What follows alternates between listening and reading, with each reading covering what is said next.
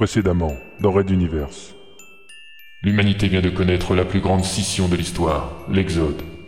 Plusieurs centaines de milliers de volontaires, en quête de vie meilleure ou d'idéal égalitaire, se sont regroupés au sein des sept transporteurs géants, censés les emmener vers Antares 4, la lointaine planète rouge. À bord de ces vaisseaux, les contradictions et les malheurs de l'homme les poursuivent. Conflits politiques, sociaux, culturels, ethniques. Pourtant sur le point de quitter l'univers connu par la passe de Magellan, l'Exode attire toujours la haine des nouveaux maîtres de la planète d'origine Materwan. Le contre-amiral Pophéus a juré leur perte. Mais dans sa quête mégalomane de pouvoir, il est aux prises à de redoutables adversaires de l'ombre comme les mutualistes ou Monsieur R, un autre arriviste aux dents longues.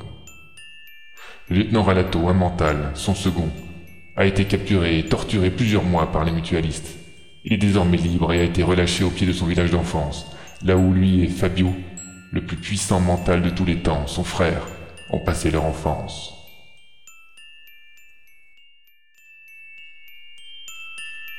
Red Universe. La plus grande saga galactique jamais racontée au podcast. Chapitre 11. Dynastie.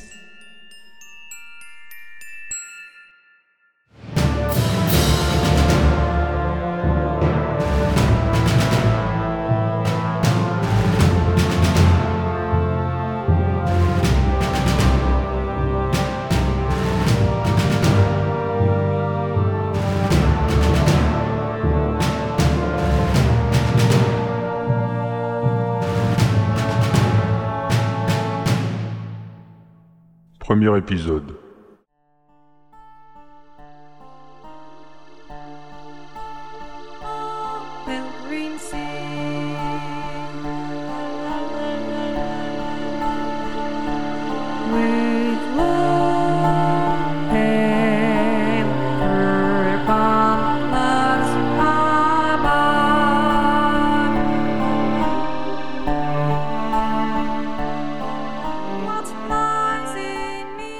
Blason des Houlis trônait fièrement au-dessus de l'immense miroir, face au lit en baldaquin. La fameuse tête de cerf aux cornes ciselées sur fond d'un bouclier de bronze, un emblème familial qui avait traversé les temps depuis l'aube de la royauté de Materwan. D'ailleurs, en haut à droite du bouclier, on pouvait apercevoir les deux étoiles dorées aux quatre branches principales, entourées d'une couronne aux 16 branches secondaires. Les récompenses royales, autorisées à être placées sur le blason, symbolisant deux actes particulièrement valeureux, réalisés par des ancêtres de la famille lors de grandes batailles. Le jeune nourrisson leva un petit bras vers le glorieux symbole de sa lignée, ouvrant de grands yeux devant ces formes inconnues.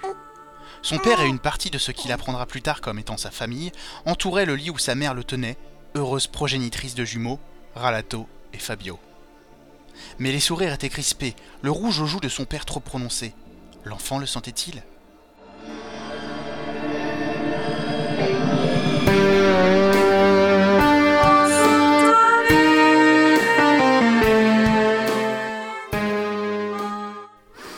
Ralato ouvrit les yeux.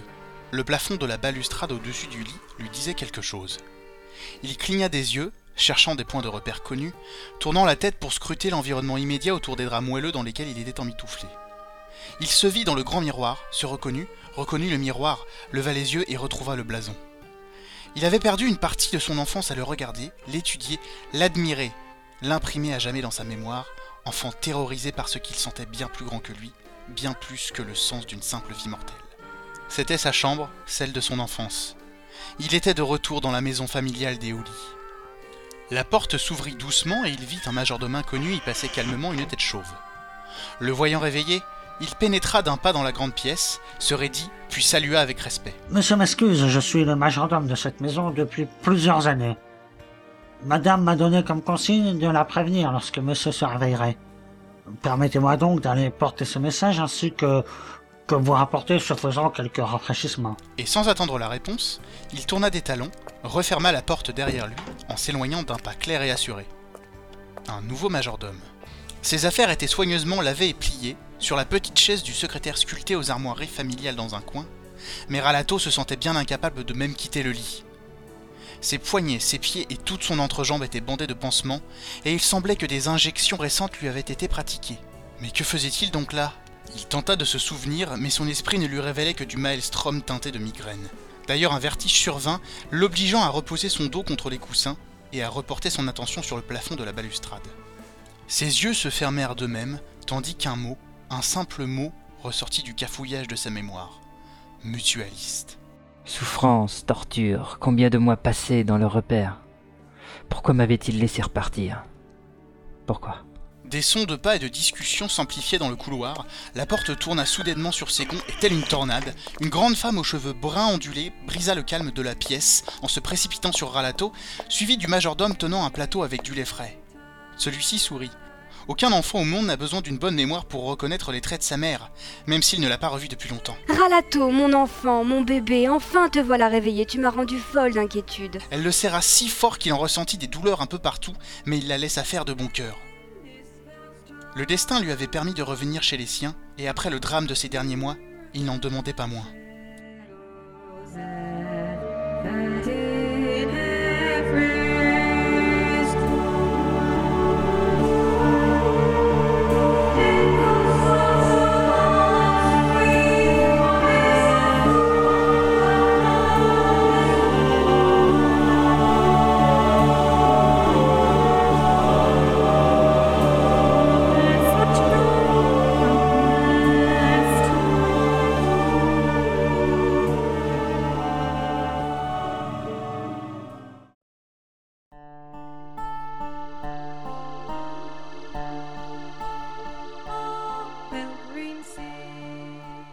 L'odeur de la chambre, le parfum et la voix de sa mère. Tout cela contribue à faire ressurgir dans l'esprit embrumé du jeune lieutenant un flot de souvenirs, fantômes d'une jeunesse lointaine, faite de joie et de pleurs d'enfant, bien loin de sa vie actuelle. Autour de ce lit par exemple, combien de fois Fabio et lui avaient-ils joué à tester les pouvoirs de l'un et l'autre, affinant leur sens mental dans des joutes bien en avance sur leurs congénères mutants. Ralato ouvra soudain grand les yeux, la bouche entr'ouverte. Son esprit n'entendait-il plus rien Toujours enserré par les bras de sa mère, lui prodiguant réconfort et caresses, il ouvrit grandes les portes de ses capacités mentales, laissant pénétrer les pensées de toute personne à la ronde. Rien. C'était parfaitement impossible. Non, pas un son, pas une parole, même lointaine. Un visage inquiet emplit soudain son champ de vision. Ralato, tu ne dis rien? Que se passe-t-il? Oh mon cœur, tu es encore trop faible pour parler, c'est cela, mon pauvre petit. Ne t'inquiète pas, maman est là. Et elle le serra encore, des larmes embrumant ses yeux. Il en avait une sensation d'étouffement. Tentant doucement de l'éloigner, il cherchait frénétiquement aussi à entendre des pensées, n'importe lesquelles. Rien, rien que le tissu de la robe lui bloquant la bouche et les narines. Mère, Oh Ralato, tu parles? Mère, vous, vous m'étouffez, s'il vous plaît. Oh mon petit garçon, pardon, excuse-moi. Et des larmes encore, la femme était sincèrement heureuse de revoir son fils malgré l'état déplorable dans lequel on lui avait ramené. Puis-je? demanda-t-il en tendant une main vers le verre de lait sur le plateau du majordome. Oh oui, bien sûr, j'ai vraiment le plus grand mal à me contrôler depuis ton retour, mon petit garçon. Edgar, approchez, voulez-vous? Oui, madame. Et le serviteur déposa le plateau sur le lit devant le jeune homme. Celui-ci saisit le verre et commença à déglutir le liquide tiède. Un lait de bique, comme dans son enfance. Avec Fabio, il passait des après-midi à courir jusqu'au troupeau en transhumance dans la montagne pour quémander qu'on leur remplisse quelques bidons de ce breuvage. Il remarqua que sa mère, sous l'inquiétude, se serrait contre le bras du majordome chauve, lui enfonçant ses ongles dans le poignet. Mais celui-ci restait stoïque, se contentant de tapoter sur l'épaule de la dame en guise de soutien. Rien, pas un bruit. Son esprit ne recevait désespérément aucune pensée. Et c'est maintenant et en ce lieu avec la disparition qu'il espérait momentanée de ses pouvoirs que son frère Fabio lui manquait cruellement. Il avait envoyé pourtant lui-même dans l'Exode avec sa mission folle et celui-ci n'avait même pas essayé de discuter. Il reposa le verre vide sur le plateau, prenant une longue inspiration, et fixa les deux autres personnes présentes. Je. Je suis heureux d'être de retour parmi nous. Je m'excuse de l'état un peu inquiétant dans lequel je me retrouve ici. Je ne saurais même pas vous expliquer en détail comment je me suis retrouvé à côté du village. Oh mon fils, ce n'est pas grave, tu es ici chez toi, tu viens autant que tu veux, bien sûr. Et elle se jeta à nouveau contre sa progéniture, manquant de renverser le plateau. Cette fois, Ralato réussit à conserver son souffle et rendit l'accolade. Mère, je m'excuse de ne pas être venu depuis la mort de Fabio. Je m'en veux sincèrement, voyez-vous. Ne pouvant expliquer pourquoi leur fils, son frère, était emprisonné dans une des plus profondes forteresses de Materwan, ne sachant mentir quant à son départ forcé pour l'Exode, il avait tout simplement préféré le déclarer mort en mission par téléphone à ses parents. On avait organisé de fausses funérailles sous la bienveillance du contre-amiral Pophéus, où tous avaient pu pleurer à loisir. Il n'avait guère eu le temps ou le courage de retourner chez lui pour affronter les questions de sa famille. Sa mère stoppa soudain les effusions, respirant rapidement et relâchant Ralato. Ne, mon Ralato, tu sais, je pense que nous ne devrions plus évoquer le nom de ton frère, vas-tu? Elle se releva, sa main tremblait. Mais que voulez-vous dire par là? Attendez Ne, ne reculez pas, expliquez-moi tu, tu demanderas à ton père, d'accord, mon bébé? Je suis si heureuse de te revoir, si heureuse. Mère, attendez Je te confie à Edgar, c'est un beau jour pour te revoir, mon Ralato, un si beau jour. conclut-elle en reculant hors de la pièce et refermant la porte en larmes. Ralato restait le bras tendu dans le vide, ne comprenant rien. Quel était donc ce souci avec Fabio? Pourquoi ses pouvoirs avaient-ils disparu et combien de temps avant que sa mémoire passée ne redevienne claire et précise comme avant Il faudra patienter un peu, jeune monsieur. Vous êtes encore sous le choc de ce que vous avez subi. Quoi? Une pensée mentale? Il se redressa dans son lit, cherchant du regard une information quelconque. Mais d'où venait-elle? Il croisa alors le regard du majordome, qui l'observait fixement. Oui, c'est moi. Je suis mental comme vous. Vos parents le savent, et c'est même une des fonctions de mon travail ici. Maintenant, reposez-vous, s'il vous plaît. Le jeune homme sentit son tournis empirer soudain. Il prit appui sur un coude, puis sur les deux. Ses yeux se fermaient seuls. C'était certainement une impulsion mentale du majordome. Une dernière chose. Évitez de faire des allusions à votre frère Fabio. J'ai le désagréable devoir de vous signifier qu'il a été renié par monsieur votre père. Renié? Le plafond du lit à baldaquin dansait devant ses yeux. Vous rencontrerez monsieur votre père avant le dîner de ce soir. Bon repos. Les ténèbres l'enveloppèrent aussi rapidement que les effusions de sa mère, et Ralato s'endormit profondément.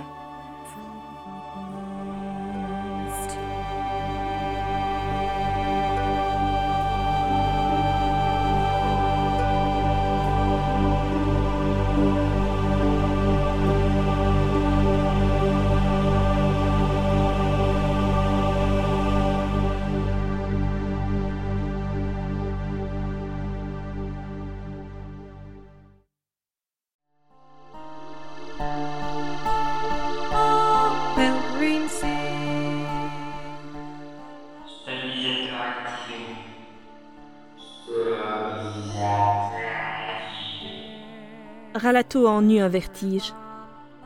Il s'appuya contre le mur le temps de se laisser reprendre ses esprits. Son corps se remettait trop lentement, et son esprit bloqué n'arrivait pas à se concentrer assez longtemps. Il venait pourtant d'entendre comme des voix chuchotées, se répondant en écho dans le crépuscule de ce long couloir conduisant au bureau paternel. Une illusion? Cela semblait pourtant si proche. Probablement sa faculté d'entendre les pensées était-elle en train de lui revenir, même si la sensation était d'ordinaire tout autre. La crise passait. Il se redressa, tira sur son costume et reprit sa marche le long du tapis décoré aux armoiries familiales en direction de la seule pièce d'importance dans cette aile du château. Une porte en imposant chêne massif, ornée de l'incontournable cerf aux cornes ciselées, qui, sur son bouclier, gardait l'entrée du lieu. Lorsqu'il était enfant, avec son frère, ils avaient appris à demander audience à leur père dans les moments particuliers ou les crises graves. Mais la règle était stricte. On ne devait pas déranger le maître de ces lieux sans être invité ou avoir une raison d'importance. Fabio avait pu, très jeune, exercer ses premiers talents de mental devant cette porte. Il pouvait savoir exactement à quel moment frapper pour être accueilli avec chaleur, quelle que soit la raison de sa venue. C'était à force de succès de ce genre que Madame Ouli, leur mère, avait conçu des soupçons quant aux capacités des deux garçons. Il souleva l'anneau et toqua. Les battements sourds résonnèrent, puis le silence revint. Impossible de savoir si le bureau n'était pas même vide. Sans ses pouvoirs, un mental n'est rien. Ralato allait retoquer lorsqu'une voix se fit entendre. Entrez Tournant la poignée, il pénétra dans la pièce. L'odeur du bois, des tapis, et au-dessus de tout cela, celle de la croûte des dizaines de portraits de famille peints à l'huile emplissant les murs, lui fit ressurgir des souvenirs en masse. Telle fois, Ralato et Fabio se faisaient sévèrement réprimander pour avoir cassé une clôture en poursuivant une chèvre. Telle autre, Fabio recevait les félicitations de son père pour avoir récité d'une traite un poème ancien estampillé par l'arrière-grand-oncle. Le jeune homme progressa sur un autre immense tapis où l'omniprésent cerf toisait tout visiteur.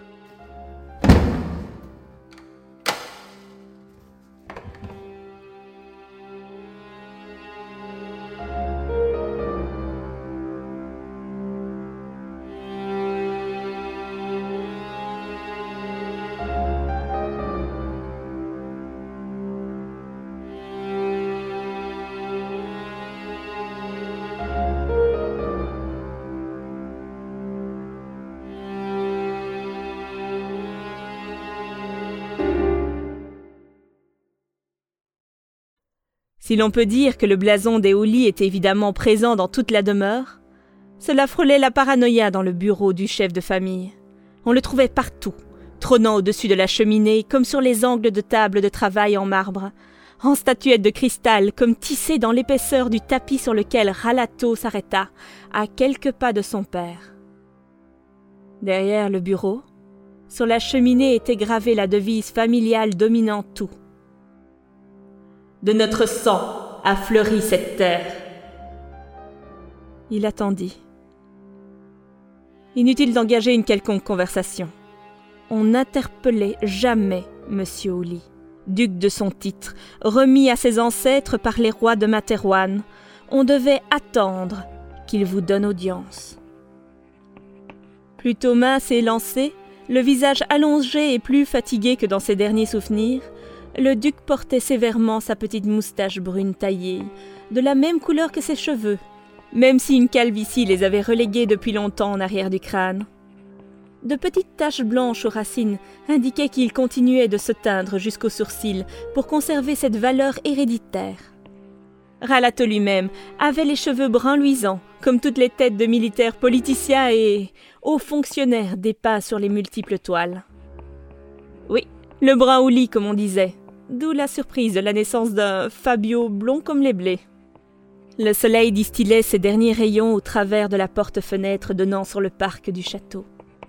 Cela donnait un air fantomatique à ce lieu, étirant les ombres de manière presque caricaturale, lorsque tout baignait dans une couleur orange tirant vers le rouge. Alors que son père griffonnait toujours l'épaisse liasse d'un document anonyme, le jeune homme soupira le plus doucement possible, prenant son mal en patience. La voix du duc perça alors le silence. Alors, Ralato, on ne sait plus attendre silencieusement comme auparavant?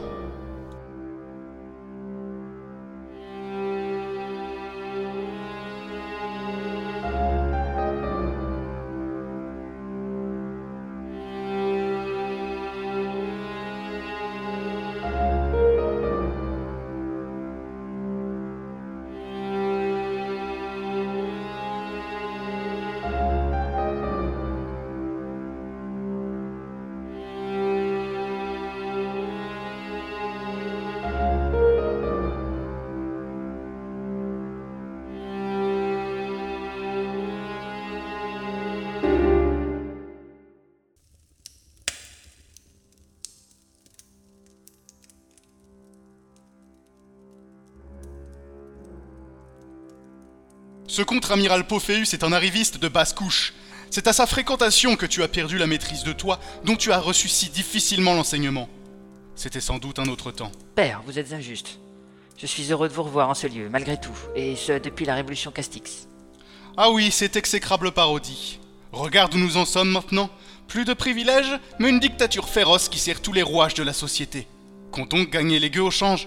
Rien. L'exode Sans doute le plus beau cadeau qu'il nous ait fait. S'en aller loin vers une planète à la limite de l'habitable, laissant Materwan pur de la souillure de leurs pensées anarchistes. Nous sommes bien d'accord, père. Aussi avais-je préconisé qu'il eût fallu les anéantir dans l'espace. Le duc Ouli leva enfin la tête, mais le regard qu'en reçut Ralato le glaça jusqu'au tréfonds de lui-même. Ne redis jamais cela, mon garçon.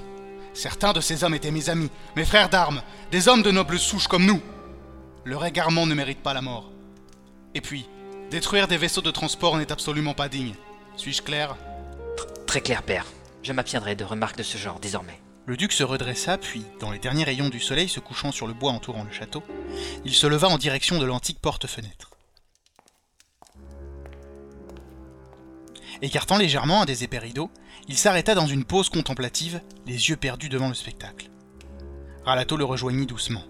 Au loin, un groupe d'oiseaux volait bas, consciencieusement, s'apprêtant sans doute à trouver un abri pour la nuit. Quelques nuages légers striaient l'horizon de traînées rouges et ocres, tandis qu'une petite brise détachait de petites feuilles des chênes ou des hêtres de la forêt, celles-ci semblant s'embraser immédiatement sous la lueur du crépuscule. Combien de fois Fabio et lui avaient-ils fini leur lait de brebis, assis sous une charpente à méditer sans parole devant cette vue?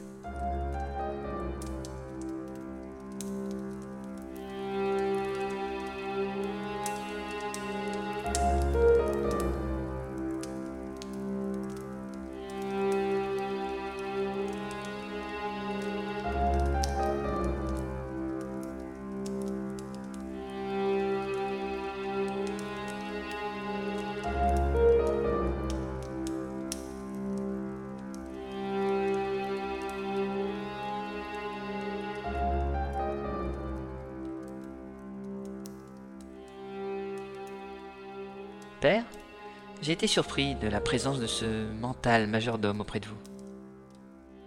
Edgar? Oui. Pas de réponse. Le duc soupira comme seul un homme élevé dans la haute noblesse savait le faire, mais retenait ses paroles. Il est utile. Et il a un rôle à jouer ici. Nous ne sommes plus aussi puissants et intouchables qu'avant, mon fils. Une idée de madame votre mère. Se détournant de la fraîcheur montante, malgré la porte-fenêtre, de ce début de soirée, il s'éloigna en direction de la cheminée. Le feu couvait toujours, et il y plaça délicatement quelques petites bûches. C'était nouveau cela. Son père n'aurait jamais effectué d'aussi basse besogne dans son château par le passé. Après quelques minutes de silence, le feu repartit, et le duc déplaça son fauteuil de bureau devant la cheminée pour s'y installer, tendant des mains qui furent jeunes capter la chaleur de l'antre. Père, pourquoi plus personne ne veut parler de Fabio ici? Le crépitement du bois dans les flammes fut sa seule réponse, tandis que le ciel perdait ses dernières teintes rougeoyantes et que la voûte céleste se révélait au regard du spectateur émerveillé. Sur le fauteuil, le duc baladait doucement la paume de sa main sur la sculpture de cerf ornant l'extrémité des accoudoirs en bois massif, comme pour en ressentir les plus infimes formes. Ralato se rapprocha de la cheminée à son tour. On m'a dit que c'était votre décision. Fabio Uli n'existe pas. Il a été, il est mort, il sera effacé de cette famille. Telle a été ma décision. Le duc avait prononcé cette phrase calmement, sans énervement, comme un récital. Ralato se vit avec Fabio courir ensemble dans une prairie, se tenant la main. Mais pourquoi? Parce que c'est ma décision, mon fils. Fabio étant mort, il n'en souffrira pas, et nous non plus. Un jour peut-être comprendras-tu. Maintenant laisse-moi, veux-tu? Tu dois encore prendre du repos, tes blessures n'étant pas anodines et tu es là pour encore quelque temps. Mais... Au revoir, Ralato. Bonne nuit. Et le duc s'enfonça plus profondément dans son fauteuil, observant la danse folle des flammes dans l'antre de pierre de la cheminée. Ralato se raidit, puis se dirigea vers la porte de chêne. Alors il l'ouvrit et lança. Merci et bonne nuit, père. Content également de te revoir en vie parmi nous, mon fils. Va maintenant. Une réponse? C'était inespéré. Le jeune homme n'en revenait pas. Il referma la lourde porte sur le bureau où son père méditait. Au-dessus de la cheminée, on pouvait y voir le blason du cerf et lire. De notre sang a fleuri cette terre.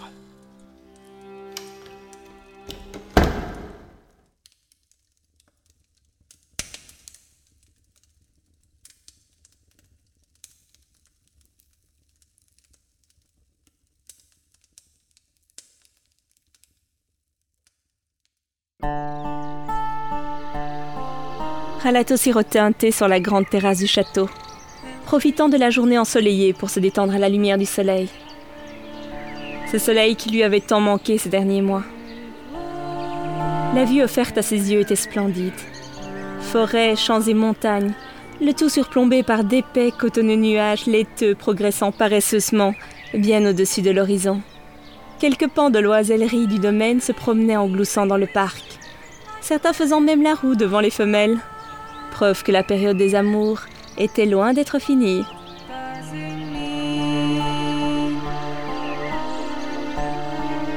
Un jardinier taillait des rosiers en contrebas, harnaché en tenue impeccable de travail, un large chapeau de paille sur la tête.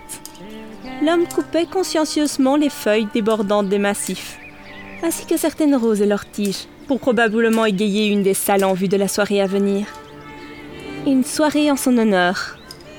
Plusieurs voisins influents ou nobles avaient été invités. Ils viendraient, de toute la région, pour le saluer. Ici, les occasions festives étaient rares comparées à Materwan Centrum. On pouvait ainsi être certain que tout le gratin régional serait là. Le jardinier tailla le dernier bosquet, puis se dirigea vers la remise sous la terrasse de Ralato pour récupérer ses outils de nettoyage. Celui-ci profita de la proximité de l'homme pour s'efforcer de capter une bribe de ses pensées. Mais non, toujours rien. Cela faisait plusieurs jours déjà qu'il était en convalescence et pourtant ses facultés mentales n'étaient toujours pas réapparues. Avait-elle disparu? Autre étrangeté d'ailleurs. Aucune nouvelle ne lui était revenue de l'état-major. Pourtant, il leur avait expédié un signal codé de récupération depuis 48 heures déjà. Au minimum aurait-on dû lui envoyer un constable ou un inspecteur pour reprendre contact? Le jardinier sortit de la remise, poussant une petite brouette avec deux râteaux et un seau. Alors qu'il s'installait pour réunir les débris végétaux en tas, un nuage passa. Et comme toujours dans les montagnes, la température se rafraîchit d'un coup. L'homme souleva son chapeau de paille présentant un crâne lisse, luisant de sueur. Edgar, le majordome. Ralato but une nouvelle gorgée de son thé, fixant posément l'autre mental. Étrange, très étrange personnage. Sans même ses pouvoirs, son instinct de policier relevait de nombreux détails qui semblaient incongrus dans le décor de la vie de ses parents. Pourquoi un mental? Pourquoi un seul majordome et pas des dizaines de serviteurs habituels? Pourquoi de lourds secrets semblaient planer sur le château et si peu d'informations lui étaient divulguées? La seule personne lui en ayant parlé était justement cet Edgar. Et son petit doigt lui disait qu'il ne s'agissait pas d'un hasard. Dernière chose et pas des moindres, malgré sa mémoire flageolante et sa difficulté à se concentrer, quelque chose dans cet homme lui était familier. Dommage. Trouver l'origine de cette sensation était au-dessus de ses forces actuellement. Mince. Si cet homme est un mental, et si mes propres pouvoirs sont inefficaces, est-ce qu'il n'est pas en train d'écouter mes pensées Immédiatement, une voix lui répondit dans sa tête. Absolument, monsieur. Que monsieur me pardonne, il s'agit là à la fois d'une partie de mon travail et d'une curiosité personnelle. Edgar se redressa, et malgré les dizaines de mètres les séparant, se courba en un strict salut. Cela ne se rappellera pas. Ralato ne répondit pas, se leva de sa petite table et rentra dans le salon du château, le pas vif, contenant sa colère. Mais où donc étaient passés ses pouvoirs? À peine quelques pas avant la porte donnant sur le couloir, une nouvelle vague de phrases incompréhensibles se firent entendre à ses oreilles.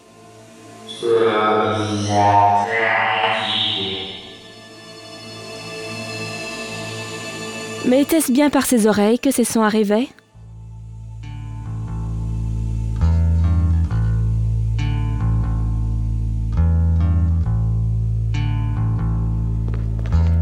Fabio suivait le groupe composé du colonel Arlington, son aide de camp Phil et Adenor.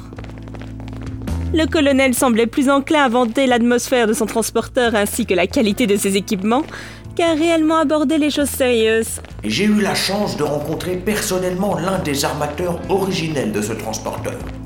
Il m'a obtenu ainsi par avance du matériel de remplacement de première qualité pour nos installations et tuyauteries. Il s'agit du seul transporteur ayant profité de ce traitement de faveur. Je peux vous le garantir, car voyez-vous... Bla bla bla bla bla bla. Personne n'écoutait vraiment. Arlington débutait leur rencontre par un jeu d'acteurs, celui du bon patron sympathique les invitant chez lui. Il avait prévu d'aborder les sujets sérieux plus tard, lors d'une réunion non officielle. Fabio s'amusait de la petite mise en scène. Curiosité personnelle. Ces deux mots tournaient dans sa tête depuis plusieurs minutes, et il n'arrêtait pas d'y penser.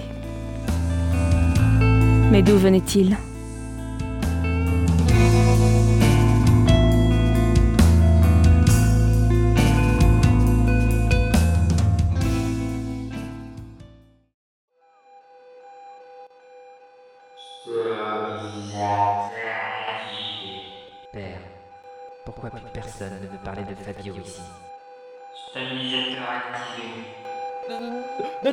Pas ralentir Je te confie à Edgar.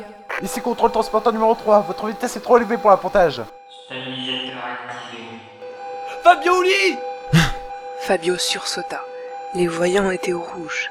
Un buzzer commençait sa longue litanie alors que la radio crachait les avertissements du contrôleur du quai, vociférant pour mieux cacher sa terreur. Mais ce furent les appels de Philgood juste à côté de son oreille qui le firent revenir à la réalité. Immédiatement, tous les instruments se mirent en action seuls, comme par magie. Les leviers de commande et de poussée se redressèrent tandis que la navette se cabrait, allumant ses propulseurs latéraux et inférieurs, décélérant en quelques secondes pour venir finalement se placer exactement dans l'alignement prévu et apponter d'une manière proche de la perfection. Il sentait le jeune officier s'éloigner pour s'asseoir aux côtés de sa compagne à l'arrière, prenant quelques secondes pour retrouver un souffle qu'il avait perdu.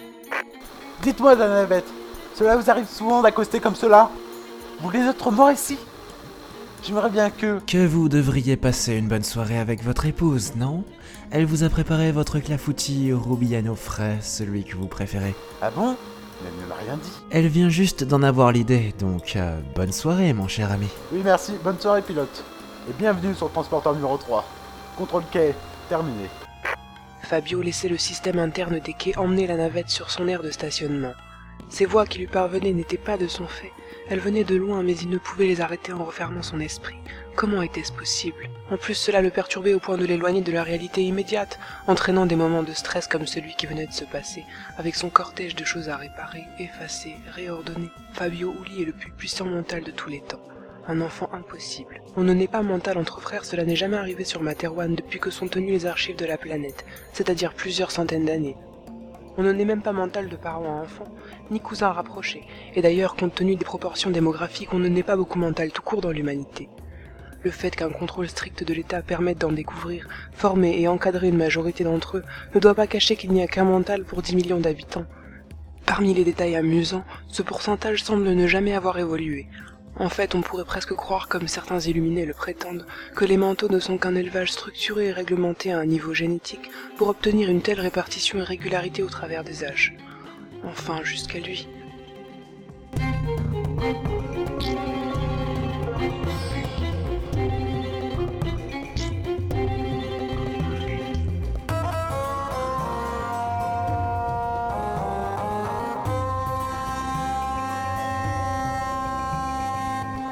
Parmi les incroyables facultés de Fabio, la principale demeurait que lui seul détenait les informations fondamentales sur l'origine de l'état mental. En effet, depuis son plus jeune âge, il était le seul à les voir, les formes étranges, anodines et amusantes, translucides et planantes qui tournaient en plus ou moins grand nombre autour des manteaux. Des tournevis, robinets, pots de fleurs ou stylos, roues de voiture, chandelles.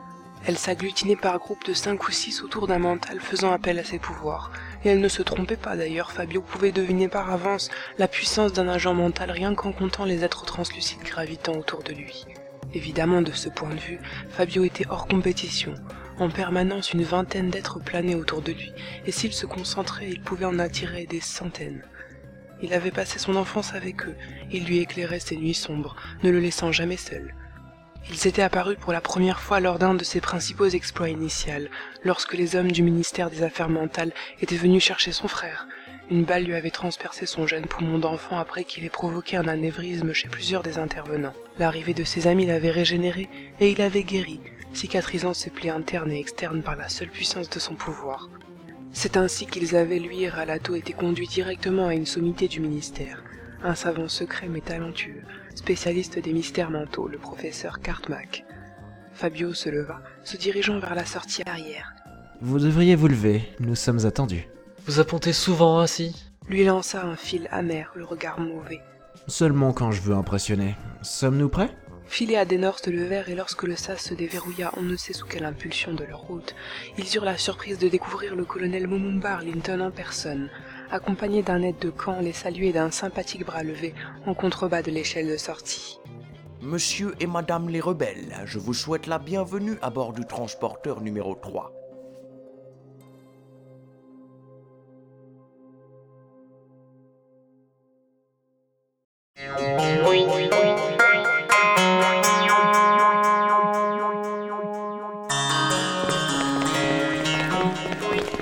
Et nous arrivons maintenant à vos quartiers. Il ne s'agit que d'un modeste réduit avec deux couchettes superposées. Navré, nous n'avons pas trouvé mieux, sauf à vous installer dans la cité intérieure, mais c'était bien sûr exclu. Exclu? Allons, feel good. Ne faites pas l'étonner. Le conseil des commandants ne vous lâcherait pas dans la nature si facilement. Et vous non plus, je suppose, mon colonel. Arlington se contenta de sourire, s'arrêtant au signal de son aide de camp devant une porte sas, identique à toutes les autres du couloir. Nous y voici. Vos effets à bord de la navette y ont déjà été apportés, normalement. Il se retourna vers son assistant qui hocha affirmativement la tête, sortant deux cartes magnétiques qu'il remit au couple. Et je vous invite à ma table pour le repas de ce soir. Nous y ferons plus ample connaissance, n'est-ce pas? Un constable passera vous prendre d'ici 19h.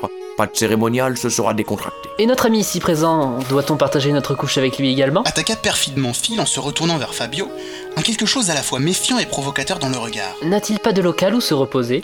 Arlington tourna la tête vers l'officier blond et sembla comme découvrir sa présence, tel un invité de dernière minute s'étant approché doucement d'une scène de discussion. Évidemment, le lieutenant Philgood ne pouvait rester passif quoi qu'il se passe autour de lui. C'était une de ses spécialités, quitte à souvent écraser les pieds de Fabio. Malgré l'immensité de ses pouvoirs, le mental évitait souvent de forcer les esprits pour la simple raison qu'il devenait obligatoire ensuite d'en gérer les actions et réactions sur plusieurs heures. La technique dite du coin de l'œil était une de ses méthodes douces préférées. En gros, diluer une information pourtant importante dans l'esprit d'une ou plusieurs personnes qui n'en tiendraient pas compte. Un peu comme si vous aviez su l'existence d'une présence, mais que vous vous en moquiez.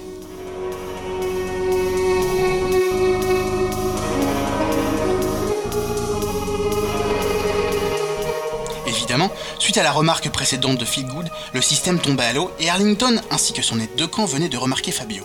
Euh, je pense qu'il existe une petite remise avec une couchette sommaire. Je m'en contenterai, mon colonel. Euh, vous êtes Les yeux de Fabio se déplacèrent vers l'assistant. Un clignement d'yeux et celui-ci s'approcha doucement, chuchotant à l'oreille du commandant du transporteur. Colonel, il s'agit de la personne détachée à la surveillance des deux prévenus. Ah oui, je me souviens, nous en avons parlé lors de la réunion du conseil. Enfin, je crois. Père, pourquoi plus personne ne veut parler de Fabio ici? Stabilisateur activé. Curiosité personnelle.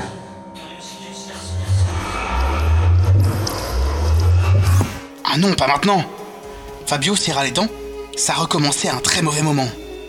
Plus le temps de finasser, il y avait urgence. Colonel, vous en avez parlé. Souvenez-vous qu'il reste du déchargement en cours à superviser. Philgood et Adenor au lit, et l'aide de camp repart dans ses dossiers. Fabio Uli n'existe pas. Il a été, il est mort, il sera effacé de cette famille. Cela ne se reproduira pas. Une violente migraine lui vrilla soudain le crâne, comme une boursouflure tentant de percer de l'intérieur de son cerveau. Se plaquant contre la paroi du corridor, il inspira une dernière fois, levant son regard vers les autres qui le regardaient béatement, claqua des doigts, et, en un instant, tous se dispersèrent, oubliant simplement les toutes dernières minutes de leur existence. N'ayant d'autre choix, le mental se convainquit de faire de même et, empruntant au passage un véhicule de manutention, il se fit conduire à son réduit par le conducteur. Celui-ci repartit dans la foulée, si surpris de s'être ainsi fourvoyé de direction. La porte s'ouvrit bien avant que Fabio ne s'en approche et se referma derrière lui, le loquet se remettant en place de lui-même. Ouf, un peu de calme. Fabio s'écroula dans sa couchette. Que. Mais que m'arrive-t-il? La dossier sombre s'élevait doucement, sa peinture noire métallisée reflétant les ornements du manoir des Houlis autour du blason au cerf qui ornait les deux portières avant. Le sol frissonnait du dégagement des tuyères, arrachant au sol quelques nuages de poussière qui se dissipèrent au fur et à mesure de l'éloignement du véhicule, conduit encore une fois par le duc Ouli en personne. Ainsi son père effectuait également cette basse besogne seul, sans aucune aide. Il se rendait à un rendez-vous d'affaires, avait-il dit, probablement un banquier officier pour gérer une partie de la fortune familiale. Mais quelle était réellement devenue cette fortune? Ralato regarda tout autour de lui, la statue du cerf à l'entrée, le manoir familial bien entretenu, le domaine et les dépendances qui n'étaient pas laissées à l'abandon non plus. Le calme du lieu, reposant comme dans ses meilleurs souvenirs du paradis perdu de son enfance. Tout semblait impeccable, sans accroc, et pourtant.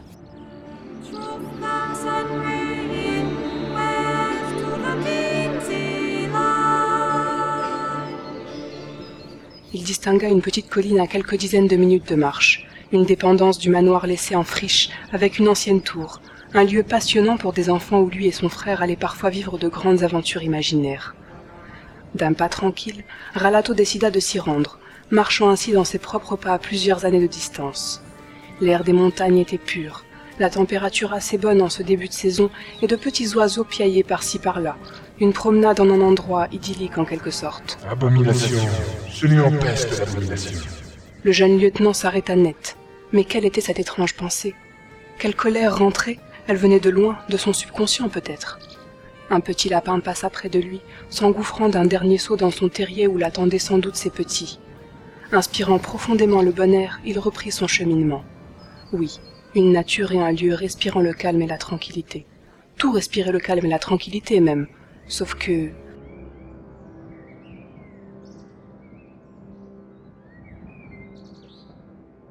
Sa mère ce matin, elle lui semblait détachée, confuse, comme avec la tête ailleurs, alors que quelques jours plus tôt c'était l'effusion totale. Était-ce à l'approche de la soirée en son honneur qu'elle changeait d'humeur? Et son père, plus froid qu'à l'accoutumée, pressé de partir, n'ayant pas levé une seule fois le regard sur sa femme durant le repas. Et cet Edgar qui ne lui disait rien du tout. D'ailleurs n'était-ce pas lui au loin? Une petite tache blanche avançait entre les arbres, jetant parfois des regards derrière lui pour vérifier qu'il n'était pas suivi. À cette distance, les pouvoirs d'un mental sont certes faibles, voire inexistants, mais vu le nombre d'habitants dans le manoir et son domaine, le serviteur ne devrait pas avoir de telles inquiétudes. Et pourtant il progressait d'arbre en arbre, accélérant dans les zones à découvert. C'était un coup de chance que Ralato l'ait observé. Une seconde trop tard et il ignorerait la présence du majordome dans ses bois. Les instincts d'agent secret du lieutenant ne firent qu'un tour. Calculant la distance minimale pour éviter d'être repéré, il s'élança à sa poursuite en direction du lieu de ses jeux d'enfance avec Fabio.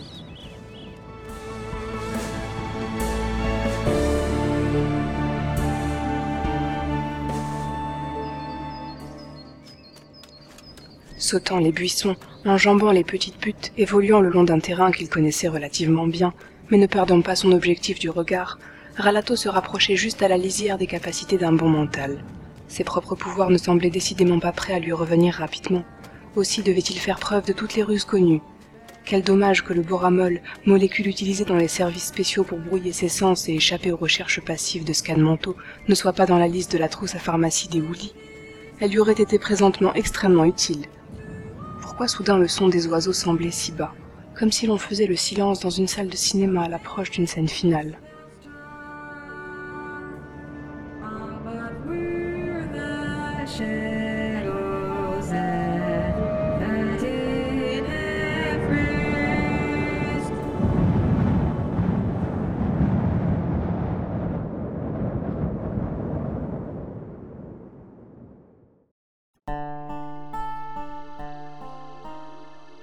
S'arrêtant au pied d'un gros chêne, Ralato en entama l'ascension, sachant pertinemment qu'il lui donnerait une vue imprenable sur les activités dans la zone de la vieille tour. Une personne en robe rose à fleurs attendait dans l'encadrement de la porte. Le majordome s'approcha d'elle, les deux tombèrent dans les bras l'un de l'autre, et après un long échange que Ralato put deviner sinon voir, ils entrèrent dans la ruine.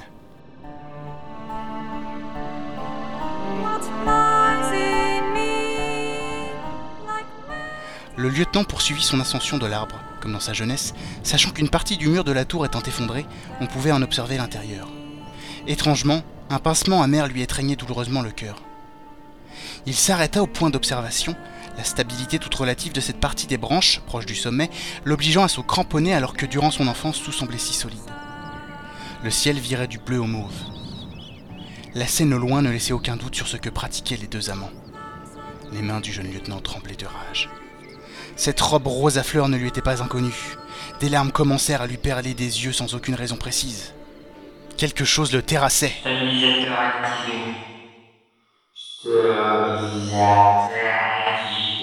Ces nouvelles voix le prirent au dépourvu et Ralato, en équilibre sur une petite fourche, glissa, tombant entre les feuilles et les autres branches. Un coup violent lui enfonça une côte, le propulsant tête en avant.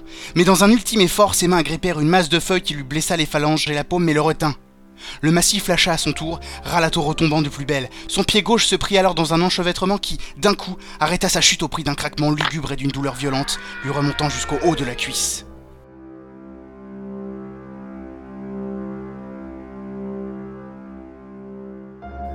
Le ciel virait du mauve au noir, mais la douleur et la rage intérieure du jeune soldat se conjuguèrent pour lui donner la force d'aller au-delà des souffrances de son corps. Il saisit d'autres massifs, démêla son pied du piège salvateur, entama les derniers mètres de la descente, et sans aucune précaution, le souffle court suite à sa côte enfoncée, traînant sa jambe gauche plus que boitant, il se dirigea vers la tour, vers les cris qui en jaillissaient.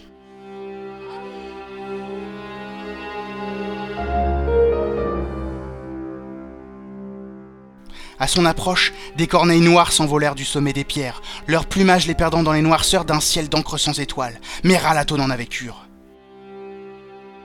Il entra directement et monta les marches en direction de la salle principale, claudiquant, un goût de sang dans la bouche, sans aucune sécurité face au mental qu'il savait être là. Edgar et la femme étaient là, nus. Il la prenait sur une table basse où l'on avait étendu un drap blanc. Lui, le visage et le torse rouge, s'essoufflant tel un taureau avec de grands grognements bestiaux. Le sexe droit et pénétrant. Elle, les jambes relevées, recevant ses coups de butoir avec extase à chaque pénétration. Les sangs venant et renfluant. La bouche ouverte, les cheveux bruns ondulés glissant sur les épaules et sur le sol.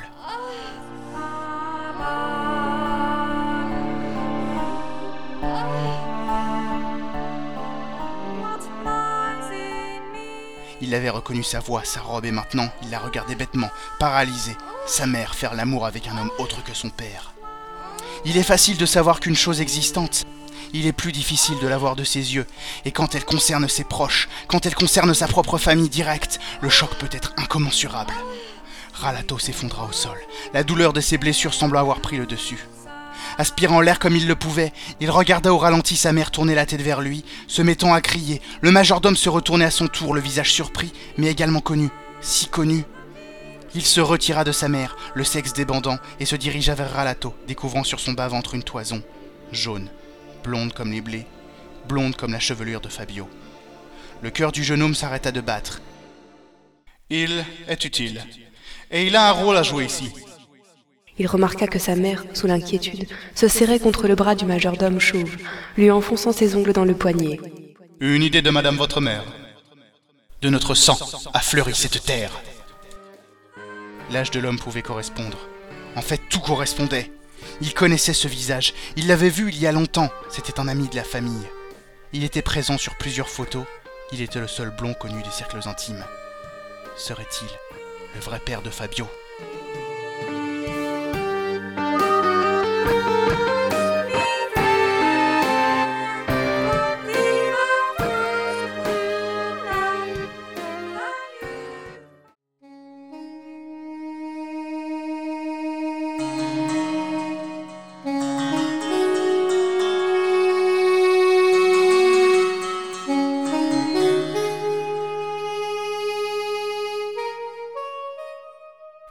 Gouttelettes de sueur perlaient le long du front de Fabio le mental, allongé sur sa couchette, les mains jointes, en plein effort de concentration. Il recevait un flux d'émotions, de voix, une quantité énorme d'images mélangées sans logique, d'une violence trop poussée pour n'être pas actuelle. Quelque chose se produisait maintenant, quelque chose de grave qui le touchait personnellement. Lui, ou quelqu'un de si proche que cela se passait à un niveau plus bas que des simples ondes mentales. Une seule personne pouvait correspondre à ces critères.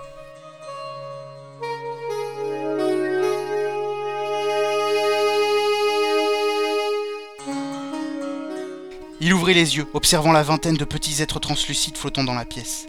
Le mental inspira. Il allait falloir beaucoup plus de ces êtres pour ce qu'il s'apprêtait à faire. Une profonde inspiration, les yeux révulsés, il se concentra.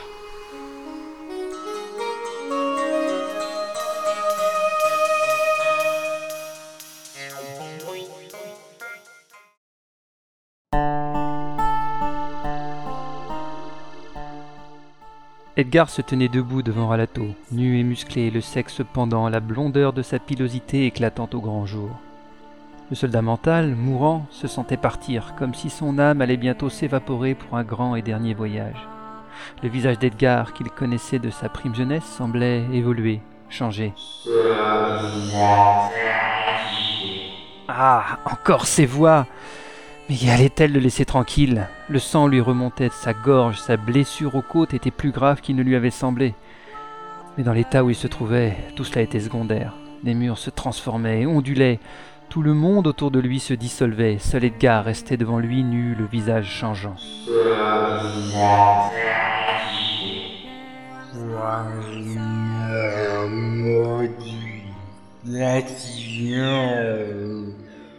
Compensation en cours. Alerte Les modulateurs ont lâché, ils nous échappent Alerte L'interface neuronale est proche de la saturation. Ce qui subsistait du majordome se tenait toujours devant lui. Le reste du monde semblait une masse bleue nuit avec, avec des bulles passant devant ses yeux. Une dernière transformation, et ce fut son ancien ami, l'agent double d'Azala, qui se tint devant lui. L'homme qui lui avait tendu un piège avec les mutualistes pour le capturer à la colline des vacances, le renégat mental le plus recherché de Materwan. Edgar avait vécu. Stuffy prenait sa place.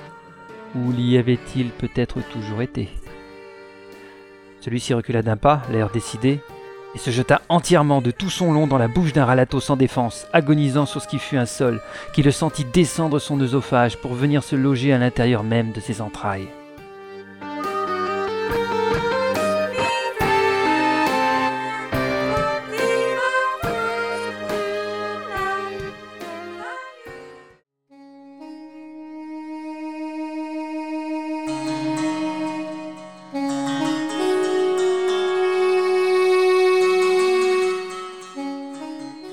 Fabio entr'ouvrit les yeux. Plusieurs centaines d'êtres flottaient autour de lui, encombrant totalement l'espace de la pièce au point de faire disparaître les murs, et d'autres milliers emplissaient les espaces voisins, hors de vue. Ils étaient des dizaines de milliers, peut-être un million.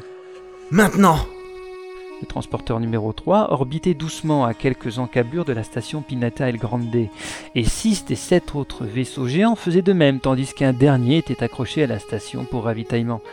De multiples vaisseaux secondaires se baladaient autour de ces molosses spatiaux, appontaient au dock du dernier lieu civilisé répertorié de l'univers connu, tandis que des foules sillonnaient Pignata El Grande avant la prochaine étape de leur voyage, ou pour y faire du négoce tout simplement.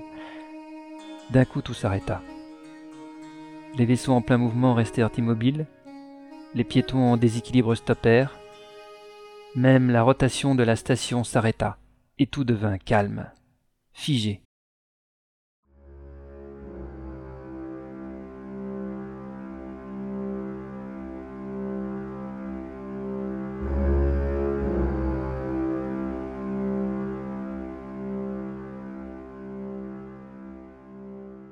Palato ouvrit les yeux. Il flottait dans une grande cuve emplie d'eau à température corporelle, portant une combinaison de plongeurs, un masque sur le visage et distillant de l'oxygène mélangé à d'autres produits à l'odeur amère. Un homme inconnu était allongé au pied de la cuve, haletant, le regard vide. Stuffy se tenait droit, le regard furieux, un autre homme à ses côtés tentant, à force de méditation, de pénétrer à nouveau l'esprit du captif. Des savants en blouse blanche couraient partout dans la grande salle, hurlant des résultats d'analyse ou des informations à propos de matériel. Dans un jaillissement d'étincelles, un générateur explosa près d'un mur et des hommes, en tenue noire moulante, se précipitèrent avec des extincteurs pour éteindre un début d'incendie. Des mutualistes Une voix emplit alors le crâne de Ralato, une voix qu'il n'avait plus entendue depuis longtemps. Ne t'inquiète pas, mon frère. Rendors-toi maintenant. Je te protégerai. Fabio Oui. Chut. Dors bien. Et tout devint noir. Le professeur Cartmack ne pouvait empêcher l'affolement de ses collaborateurs pénétrer ses entrailles. Des câbles lâchés, des générateurs ou des consoles explosées. L'un des manteaux assistants Stuffy s'était effondré au sol, victime d'une impulsion psychique hors du commun. Le second n'allait pas tarder à lâcher non plus d'après les reliés à son front et Stuffy lui-même, le grand mental droit et fier ne bronchant pas, laissait un filet de sang couler de sa narine, imprégnant le tissu noir de sa tenue mutualiste. Le vieil homme s'accrochait à ce qu'il pouvait alors que le sol semblait vaciller sensiblement, comme un tremblement de terre. Mais c'est impossible, la base n'est pas installée dans une zone sismique. Un nouveau coup sourd, un nouveau tremblement et des dalles se déchaussèrent du plafond, écrasant plusieurs soldats ou savants mutualistes, explosant les dernières consoles encore intactes. La cuve. Une fissure principale venait de se former. Lentement par à coups, elle progressait, suivie de plusieurs autres plus petites, lézardant le verre blindé épais comme une vulgaire feuille de papier. Sortez tous de la pièce Évacuez la salle d'insémination Évacuation, vite Le sol était déjà jonché de cadavres, d'éléments de structure ou d'appareillage brisés. Les quelques survivants se précipitaient vers les sorties de secours. Mais pas Cartmack.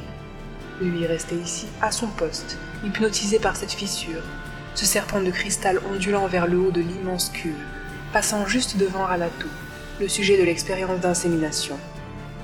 C'est alors que le savant comprit. Un regard. Les yeux ouverts de son protégé étaient pointés sur lui, telle une menace imminente à deux doigts de l'explosion. Ce regard. Cartmack recula d'un pas, attitude puérile et animale, comme si cela pouvait lui permettre d'échapper à ce regard.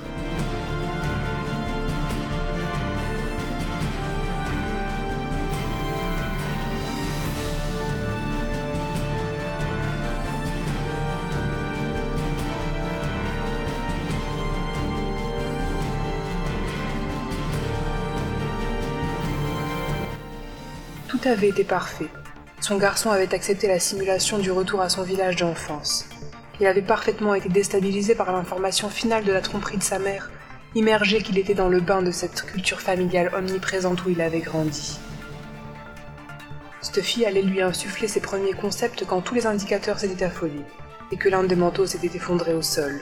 Le pauvre Stuffy gisait maintenant à côté des deux autres, mort de congestion ou écrasé par les poutres qui s'effondraient un peu partout, victime de la violence insondable venant des profondeurs de... Le regard.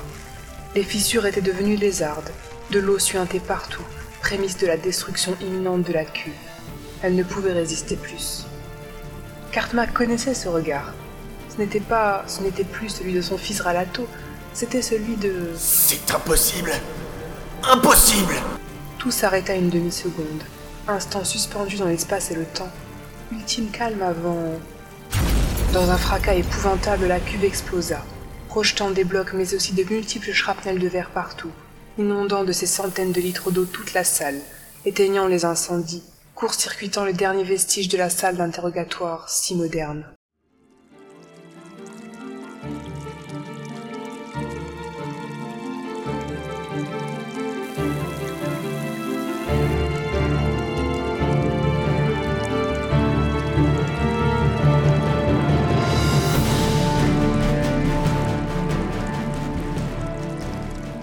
Quarmax s'était protégé derrière une console, barbotant à moitié dans l'eau.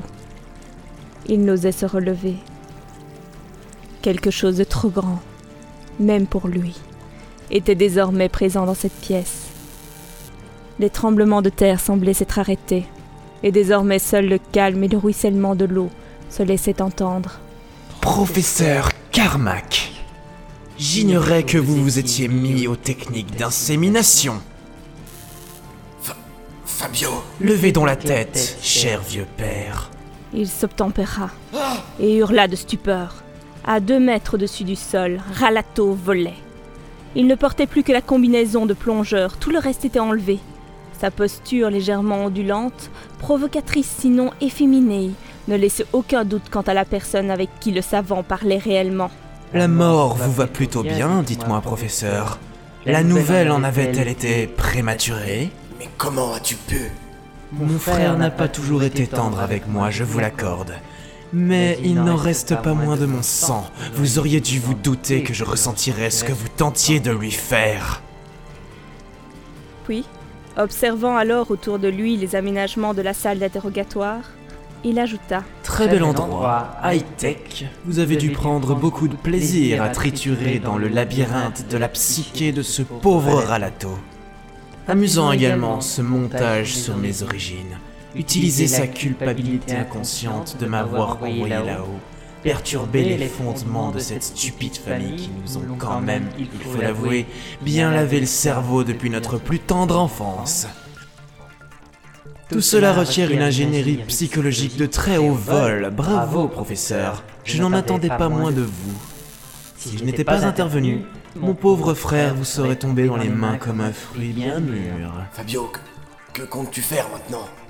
Mais vous, professeur, que comptiez-vous? Oh, mais votre cerveau s'est verrouillé au manteau, dites-moi. C'est un côté retour parmi les vivants qui vous a valu ce cadeau Pas de réponse. Quarmac regardait au-dessus de lui, le souffle coupé. Un ralato manipulé telle une marionnette depuis des centaines de millions d'années-lumière par un mental dont on ne mesurera sans doute jamais l'étendue réelle des pouvoirs.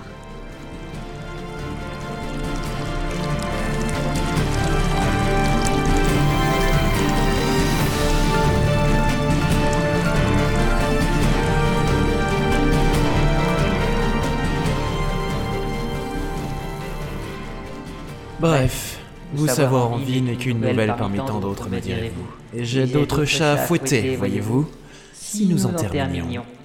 Levant la tête, il plissa les yeux, et une ouverture commença à se creuser au plafond, traversant rapidement l'étage supérieur, puis celui du dessus, puis encore. Je m'en vais donc. Carmack, un dernier conseil. Une pression inconnue se fit soudain sentir sur l'os de sa cheville gauche, puis sur la droite. Ne recommencez jamais à tourmenter mon frère. D'un coup sec, ses tibias cédèrent, déclenchant un hurlement de douleur chez le vieux savant. Dans les brumes de larmes de la douleur, plié en deux, ne sachant comment tenir ses jambes, il vit Ralato Fabio s'élever doucement dans les airs pour s'enfuir au travers de l'ouverture qui devait probablement atteindre la surface, plus d'une quinzaine d'étages au-dessus. Seul, à moitié trempé par l'eau circulant sur le sol, dernier survivant de la salle emplie de cadavres, Quarmac serrait les dents. Il avait déjà connu la mort. Ce ne serait pas aujourd'hui qu'il lui céderait. Patience. Les secours arriveront assez vite.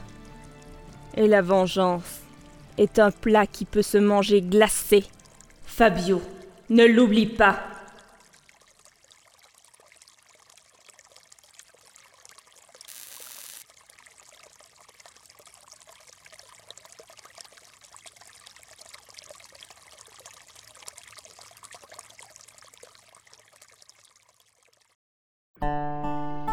Ralato ouvrit les yeux.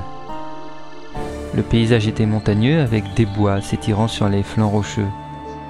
Cette odeur, cette configuration de paysage, il se trouvait aux Amalaches, la chaîne à l'ouest de Materwan Centrum. Accoutré en plongeur, il n'aurait pas beaucoup de chance de passer inaperçu ou qu'il se baladerait durant les prochaines heures. Mais ce n'était pas son objectif. Il lui fallait reprendre enfin le contact avec les autorités, au plus vite. Après plus de six mois de captivité, il était enfin libre. D'une main, il effleura son flanc, là où des côtes s'étaient cassées durant sa chute, l'entraînant à la mort. Rien.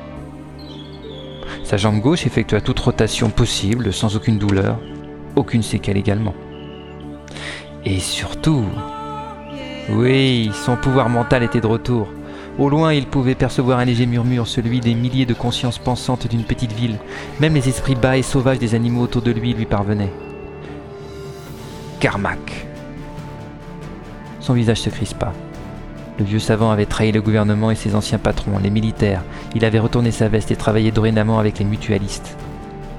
Ses souvenirs de la partie interrogatoire étaient flous. Il se souvenait de la cuve, d'une grande force qui l'enveloppa soudain, venue de loin, comme si elle le prenait dans ses bras et... Fabio cria-t-il soudain dans la vallée. Mais seul son écho lui répondit. Son frère était venu à son secours. Il ignorait comment, mais il l'avait entendu. Malgré tout ce qu'on lui avait fait vivre et malgré sa mission suicide, il venait quand même de faire un crochet d'une distance si fantastique que c'en était incompréhensible. Amour fraternel? Alato sursauta. D'instinct, il s'accroupit au sol, reculant au milieu des arbres. D'où venait donc cette voix? Mais de toi, grand malin. Je suis à l'intérieur de toi. Stuffy, espèce de salopard. Où te caches-tu? Je viens de te le dire. Le jeune lieutenant se figea. En effet, la voix venait bien de l'intérieur de lui-même. Il monta immédiatement ses protections mentales, enfin opérantes, mais n'en avait-il pas toujours été ainsi en fin de compte, et attendit, scannant rapidement les alentours. Ça ne sert à rien. Je suis à l'intérieur de toi, te dis-je. Comment ça? Tu ne peux pas être à l'intérieur de moi. Ben si, j'ai été obligé de réagir vite. Imprimer mon schéma mental à l'intérieur de ton esprit était la seule solution pour ne pas mourir avec ton frère qui explosait tout et tout le monde. Le seul endroit où il n'allait pas venir me chercher, ça serait en toi, tout simplement. C'est une blague Je suis fou, ou dans une autre simulation alors Hélas, non, c'est la triste réalité, mon cher Ralato. Nous revoici ensemble, coéquipiers comme par le passé. Ralato se releva. Un résidu psychique de Stuffy, qui avait participé activement à l'expérience sous la forme du majordome, devait traîner dans ses méandres. Au pire, ferait-il appel aux médecins mentaux pour en effacer les restes une fois arrivé Ça risque d'être difficile et dangereux, je ne suis pas stupide.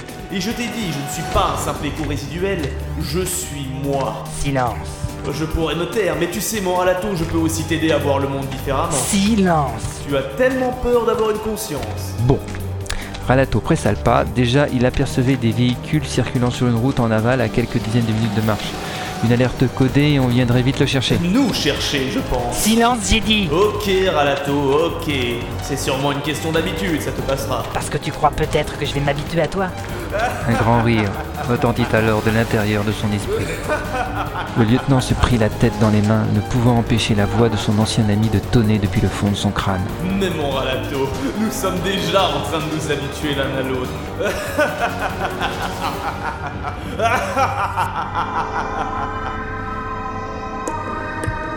Fin du chapitre 11.